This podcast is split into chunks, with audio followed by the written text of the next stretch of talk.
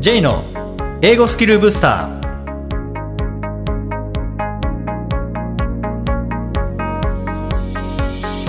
こんにちは J こと早川浩二ですこんにちは、アシスタントのあきです。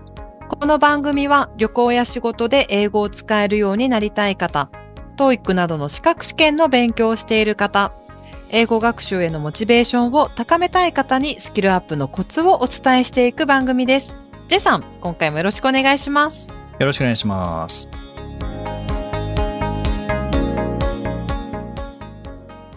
まあ、英語学習の仕方って本当にあの無限にあると思うんですけど、はいまあ、。リスニング、リーディング、単語、文法。で、文法一つとってもやり方は多分いっぱいありますし、リスニング、リーディングもあのやり方はいっぱいあると思うんですよね。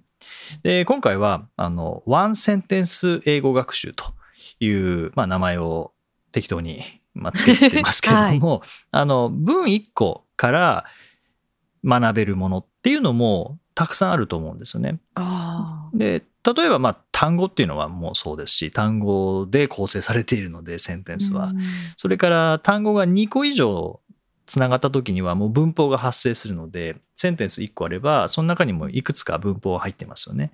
そうですね。うん、でセンテンス 1, 個あればもう意味もあるのでニュアンスとかっていうのもあるので、その一つの文読んで終わりではなくてその中から知らない単語があれば単語学習にも使えますし、まあ、文法学習にも使えますし意味をしっかり理解するという学習にも使えるのでこはい。の一つのセンテンスでもういろんな学習ができるんじゃないかなっていうところで、あのまあ、どんな応用ができるかっていうお話ししたいなと思うんですけどはい。まず、まあ、意味をしっかり理解するっていうのは大前提ですけどね。ああ、そうですね。うん理解しないものを理解してないものを使っても理解できないので、はい。うん、内容を理解する意味を理解するでその上で文法もしっかり理解するただどうしても教材に載ってる文っていうのは自分で作ったものではないのであんまりこうしっくりこない文とかこれは一生使わねえよなっていう文も、まあ、中にはあると思うんですよね。ありますね。うん、なのでそういう文に関してはもう構造も意味もしっかり理解できているのであればあとは単語の入れ替えになるんですよね。ああ、自分が言いそうな単語に置き換えるってことですよね。もう自分のこともう主語は全部愛にしてしまうとか、はいはい。主語を愛にした瞬間に全部自分のことなので,、うんうんでそれ以外変えなくても自分ごとになるなっていう場合は主語だけ変えればいいと思いますし、はい。でも、これ、この動詞は絶対自分では、あの、使わないし、うんうん、覚えても、あんまりしょうがないかなっていうのは、もしあるのであれば、その動詞を変えてしまうとか。はい。うん。で、多分動詞を変えたら、もしかしたら目的語も変わるかもしれないですからね。そうですね。うん。なるべく、自分ごとにどんどんどんどん変えていくっていうところで、で、これ前にもお話したんですけども、あの、英語の名言。あ名言って大ー体ワンセンテンスですよね。はいはい。うん。でワンセンテンスに対して、その名言っていうのはやっぱり、あの、まあ、特にこう、意味がかなり、あの、強い意味とか、まあ、場合によってはメッセージ性のあるものが含まれているので、それをしっかり理解した上で、文法単語も理解した上で、じゃあ自分ごとに置き換えると、どういう感じになるかっうんていうところですよね。いや、かなりいろいろ学べますよね。そう考えると、この一文から。そうなんですね。で、これでじゃあリーディング力つくかっていうと、多分リーディング力はこれではつかないと思うんですけど、うんただ、かなり細かいことをやるので、正確性は上がるんですよね。ああ、そうですね。うん一文しっかり見ていくことで精度は上がりそうですよありありね。ますよね。で、多分ライティング力にはつながりますし、で、こはいれ何度か音読したりとか、例えば音声読み上げソフトとか使って、うんあの、正しい英語で読ませたものをリピートするとかっていうふうにすると、うんうんスピーキングにも活かせますからね。はい。うん。なんか他に、アキさん、こんな感じで、ワンセンテンスのものって、こんな感じで使えるんじゃないかな、みたいな、提案みたいなのってありますか？例えば単語帳とかって絶対例文あると思うんですよね。はい。でも、それこそ単語帳って異次元な例文だったりとか、自分が絶対使わないような一例だったりとかするので、ただターゲット語は絶対覚えなきゃいけないんで、そこに入ってるとは思うんですけど、うんでもその単語を自分だったらどう使うかなっていうところを考えて新たな一文を作ってみるとか、うんまあ、もしくは例文を少し変えてみるとか、それでなおかつそのターゲット語をしっかり覚えるってやるといいんじゃないかなって思うんですけど。うんあいいですよね。ううんん。そうですね。あとさっき僕もあの、英語の名言の話さっきしましたけども、はい。これあるイベントでやったのが、あの、make a make っていううんあのコーナーを自分で作って、はい。make a make の make、最初の make は make ですね。はい。で、あは、あの、漢詞のあです。はい。make a。で、後ろの make は、あああの、まあ、名言の名に、はいはいはいあの、く、くですね。はい。あの、句読点のくですね。はい。で、はい。メイクはメイクっていうなるほど。ので、自分で名言作りましょうっていうああ、いいですのをやっね。たんですね。ただ、いきなり名言って作れないので、うん基本になるものをこう出して、で、これを自分ごとに変えてくださいっていうので、それも単語の置き換えでもいいですし、もう完全に変えちゃってもいいので、なるほのど。メッセージ性もちょっと変えてもいいので、はいはい自分ごととして名言作っちゃいましょうっていうのをやったんですね。ああ、面白いですうんねそう。すると、あのもちろん英語力っていうのも大事なんですけど、どちらかというと発想力の方が求められるので、確かに。うん。それはなんかすごく、あのまあ、イベントとしても、イベントのコーナーとしても盛り上がりましたし、なるほうど。ん、あれこれやっぱ勉強にいいなっていうのは感じましたね。タイムイズマニーじゃなくて、じゃあ何イズ何なのかとか、そういうことですよね。そうですね。ええ楽しそうですね、はいそれ。うん。なんか人それぞれ色が出そうですよね。その人の価値観が。出ますね。それも楽しむことできますよね。英語のその作り方の楽しさだけじゃなくて、うんその内容の楽しさも味わえるっていう、すごいいいですね。そうですね。あれはなんか楽しめますね。ただ、やっぱり気になるのはこれでいいのかなっていう、文法合ってんのかなとか、単語の使い方合ってんのかなっていうのはあると思うので、そのチェックは、例えばオンライン英会話とか、えー受けている方は、その時に、そうですね。ちょっとこれか、あの合ってるかどうか教えてくださいっていうのでもいいですし、前にあのチャット GPT のやつやりましたけども、あチャット GPT でこれ文法的正しいかどうかっていうのを確認してもらうっていうのはおすすめですよね。ーそうですうね。ん自分なりのなんか一つ名言が作れますね。そうですね。それでそうそう。で、本当に何回か音読して、口に馴染めば、あのスムーズに正しい文法で英文作れるようになりますからね。そうですねう。んなんかの表紙にそれ言葉として会話の中とかでも使えそうな瞬間がきっとあるかもしれないですね。そうですよね。うんうんうんあの、まあ、自分で作ったものほど、やっぱり口からは出てきやすいと思うので。そうですねうん。本当なんか今正しいかどうかっていうのはチャット GPT のおかげでチェックしやすくなったので、それまでは、なんかこうフレーズを検索にかけて、この並びで使われてるものがどのぐらいヒットするかっていうのは、うんいっぱいヒットするからじゃあ使われてるんだなとか、まあ、あとはネイティブに聞くとかっていう感じでしたけど、本当チャット GPT 使うと、あの、正しいか正しくないかっていうのはやっぱり教えてくれるので、あとよりはい自然な言い方、こういうのありますよっていう提案までしてくれるので、うんうんそこはあの、かなりのサポートになりますよね。そうですねうん。やりやすくなりましたよね。そういった部分で、英作文も。英作文もやりやすくなりましたし、学習効率が高まりましたよね。はい。うん、ネイティブがいないからチェックができないっていうところが、ネイティブはいないけどチェックできるっていう感じになったので、うんなんかそこの手間がかからないっていうのは、そうですよね。かなり大きいですよ大ね。きいですうね。んあとなんかありますかね？ワンセンテンス以外でもいいかなと思うんですけど、なるべくこう短いものを使って最大の効果を出すっていう。意外となんか世の中見渡してみると、うんこう、キャッチーな宣伝文句とか、はい。なんかそういうものから学びっていうのも実はあるかもしれないですよね。今ちょっと思い浮かばないですけど。うんなんか英語って実はありとあらゆるところで宣伝文句として使われてたりするので、うんそれを真に受けてどういう意味なんだろうってしっかり考えてみたりとか、それでもなんか学びありそうですよね。そうですね。まあ、もしかしたらそれあの和製英語かもしれないのでああ、確かに、そうですね。うん、海外の、まあ、英語圏のこうはいはい広告とか、あのキャッチコピーとかえーの方がいいかもしれないですけどね。確かに。これって英語っぽく聞こえてたけど、実は和製英語っていうのはありそうですね。ありますよね。うー。うんん。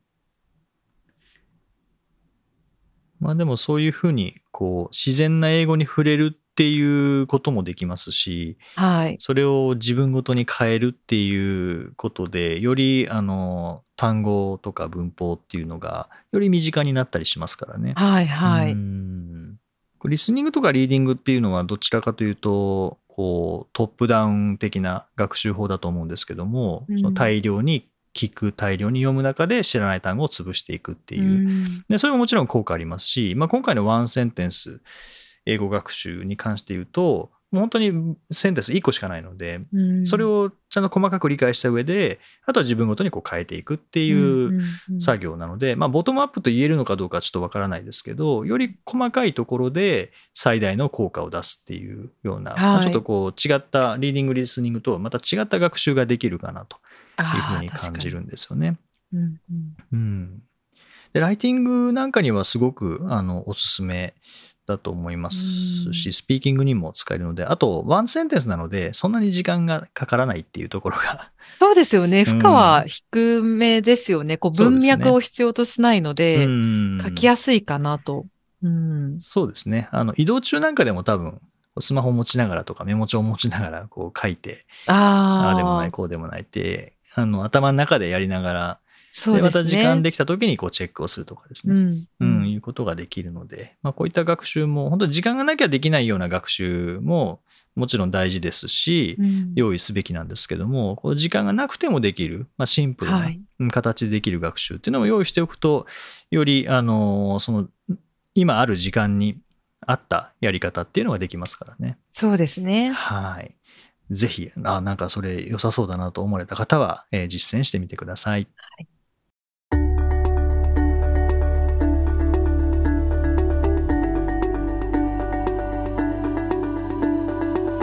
Useful expressions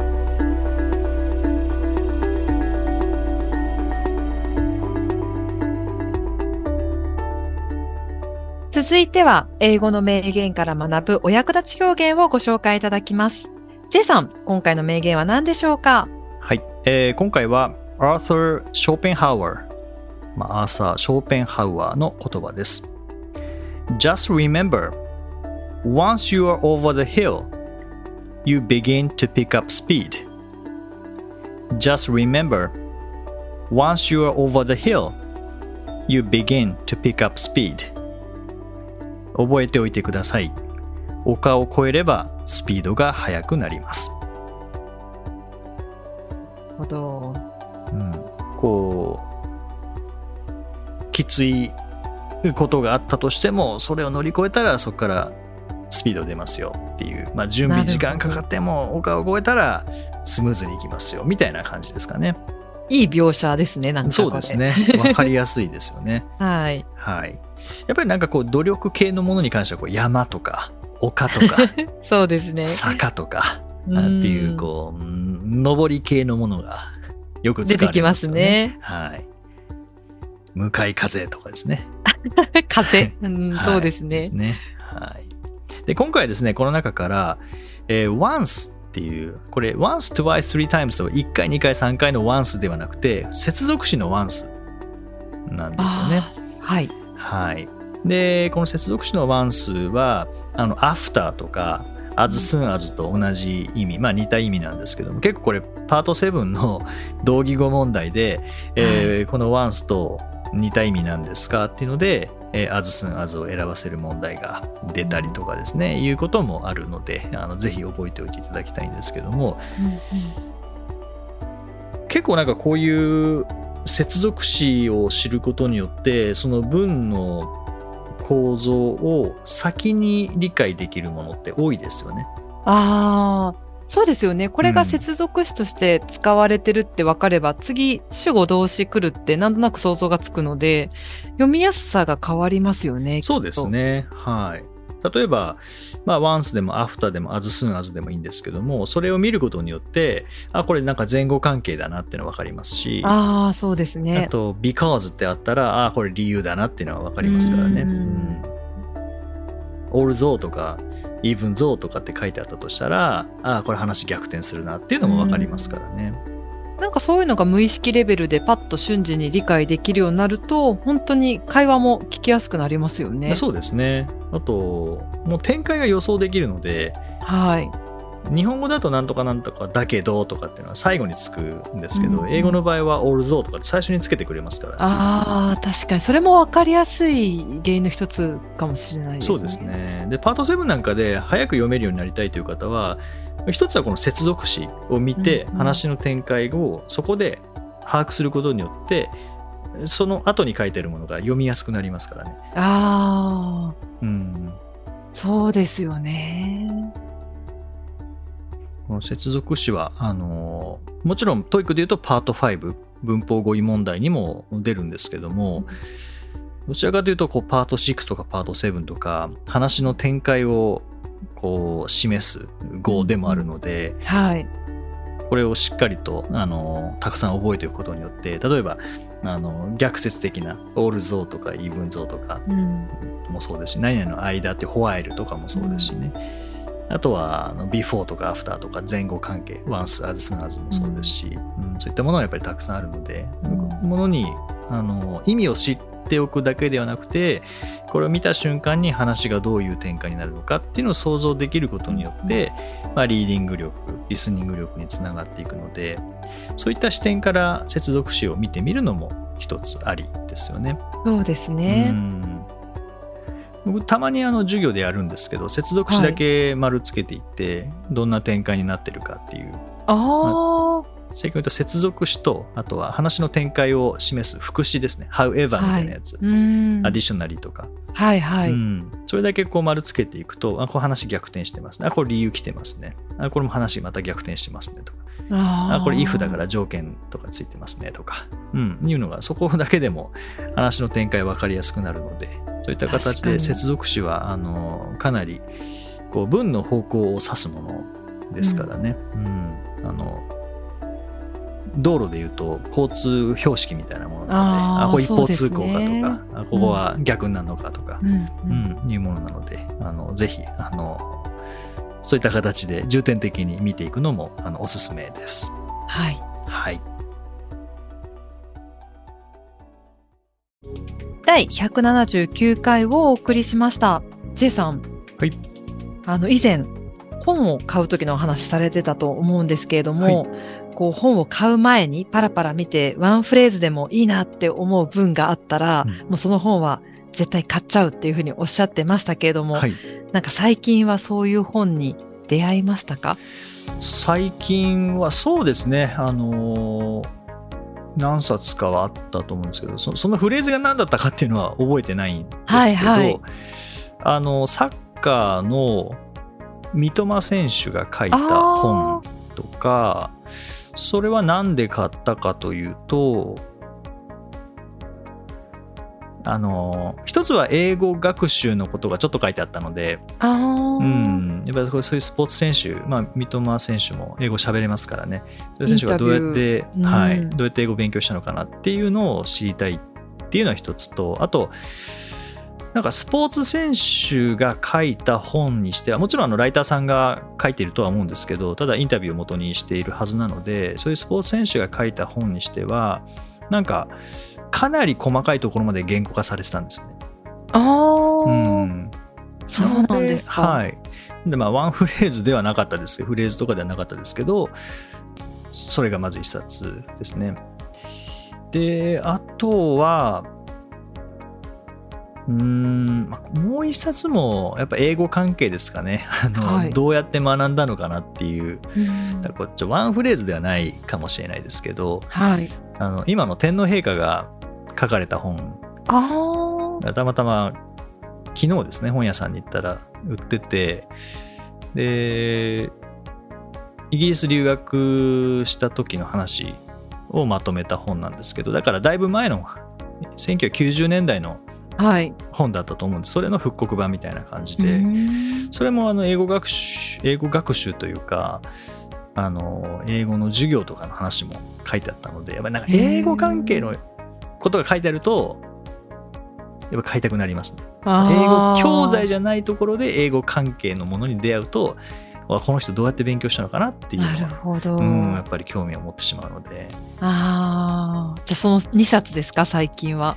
最近はうんその2冊ですね。あと全然関係ないところで言うと、えー建築家が書いた本。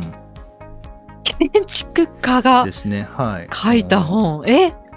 どういうところに？手元にあるんですけどあのすごい建築士になるっていう。え？関本龍太さんという方が書いた本なんですけどまあこれははい英語の話は全く書いてないんですよね。うんでなんで買ったかっていうと、まあ、設計っていう単語ですかね僕は。ああ、うん組み立てていくみたいな組。み立てていくっていうのはその建物の設計とこういうセミナーとかプログラム研修プログラムの設計っていうのは結構似てるところがあるんじゃないかなと思なってるほど。でそれでうん買った感じですね。ねい面白かったですけどねこの本。あ、うんそうなんですか。は実際パラパラめくった印象と読んでみて思っていた考えていた印象と全然違ったなっていう本もやっぱりありますか？中にはありますね。良くも悪くも。はい。まあ、うん悪くもっていうのはあんまりないかもしれないですけど、あーまあ、でもその印象が違うものはやっぱり翻訳本がその元々の原書のタイトルと日本語訳のタイトルが全然違うっていうのもあるのであー、なるほど。うん要所訳、日本語訳されたものってありますもんね、たくさん。そうですねであちょっとこれ内容違うよなとかっていうのは、まあ、読んでからそれ気づくのもちょっと嫌なのであの翻訳本に関しては英語のタイトルもチェックします。あの一応本に書いてありますから。そうなんですはいか。そこ相違がないようにってことですね。そうですね。本当に自分が読みたい内容なのかっていうのは分からないので。あー、うん。なるほど。で大体まあ英語のタイトルを見れば内容は推測はできるので。うん。なるほど。結構そうですね。そこがあこのタイトルこういう日本語にするんだなへえすごいなっていうのももちろんあればはい。あれなんか日本語のタイトルすごいいいんだけど英語のタイトルだったらなあんま読みたくならないなみたいなのもやっぱ中にはあるんですよね。うまく訳しちゃってるって感じなんですかね。その日本人が引きつけられそうな感じにうまく訳しすぎちゃって、本質っていうのを引きずってないっていうか、引き継いでない感じになっちゃってるものがあるってことですかね。タイトルからはそうですね、えーちょっとなんか大きく外れてしまって、まあ、内容読んだら多分そのことは書いてあるんだと思うんですけど、なるほど。そういうのもある。うんなんかちょっと違うぞみたいなのは、うん、ありますよね。J さんの中でこう本に対する満足の基準ってどういう基準あります？なんか、例えば、でも本って基本的に私すごく安い買い物だと思うんですよね。うんすごい知見のある人が書いてくださって、その知識を分けてくれ、うん。くださるって、こんな安いものでいいのかって思うぐらいだと思うんですけど、なんか J さんは本に対するその基準、満足の基準、私はもう一つでも何か自分の、自分が納得、納得っていうか感動できたりとか、ああ、なんか新しい内容だったなって思うものが一つでもあればもうそれ満足っていう基準なんですけど、J さんは何かありますか？僕もそうですね、それこそあのワンフレーズ、おーなるほどなっていうのがあれば、なんかそれで、うんうん。うんまあ、あのーなんていうかか価値が、自分にとっての価値があったっていう、ああ、うん逆に全くなんか響かなかった本っていうのは、なんかあんまないような気がしますけどね。逆に、うんうん何かしらある何かしらはあるですかね。と思うので、そうですね。だから買って損したみたいなのはないです。まあ、買ったのに読まなかったみたいなのはありますけど、うん 興味が移ってしまったみたいなのはありますけど。なるほど。うんまあ本はでもどうしても買いすぎちゃうので、いや、そうですねうん。でも、このマイルールは変えないですか？マイルールは変えないですね。結局、マイルールそこ変えてしまうと、なんか、アイデア出なくなる気がするんですよね。ああ。やっぱり何かに出会って、そこで化学反応が起こるので、そういうもんですよね。情報をい減らすことになっちゃうと思うんですよね。確かに。情報を入れなくなる可能性が出てくるってことですもんね。本来入れていた情報が入らなくなる可能性があるってことですもね。そうんなんですよね。じゃあ本読んだ分全部身になってんのかって言われたら身にはなってないんですけど、うんうん、やっぱ忘れちゃうこととかたくさんあるので、はい。けどじゃあそれあんま意味ないよねそれだったらじゃあ本よ読む量を減らしたらいいんじゃないの？って言われたらそれなんかちょっと違う気がするんですようね。ん。でも身になる身になってないとかもわ正直わからないですよね。なんかどこかでそれが蓄積されて自分の価値観を形成するものになってる可能性も大いにありますよね。な中にはありますよね。知らない間にこう取り込んでるみたいなのはやっぱあるので。ありますよね。はいうんまあ、そういう意味ではこう、まあ、ちょっと前の名言でありましたけどねあのテストがファーストレッスンアフターワールってやりましたけど、はいはい。まあ、読み終わってみて何が良かったか、う。うんん、っていう部分もあると思うんですね本ってもちろん読み,、ね読みながら学びになることもありますし読む前から学びになるか分かることもありますけど、うんうん、基本的には読み終わった後に何が残ってるかっていうもう一回読みたいか読みたくないかみたいな、うんうんところもあると思うので、うん確かに。はいはい。さて、この番組ではリクエストやご感想をお待ちしています。メッセージはツイッターやメールなどでお気軽にお送りください。また、毎日配信の単語メール、ボキャブラリーブースターの購読もおすすめです。J さん、今週もありがとうございました。どうもありがとうございました。Okay, thank you for listening. See you next week.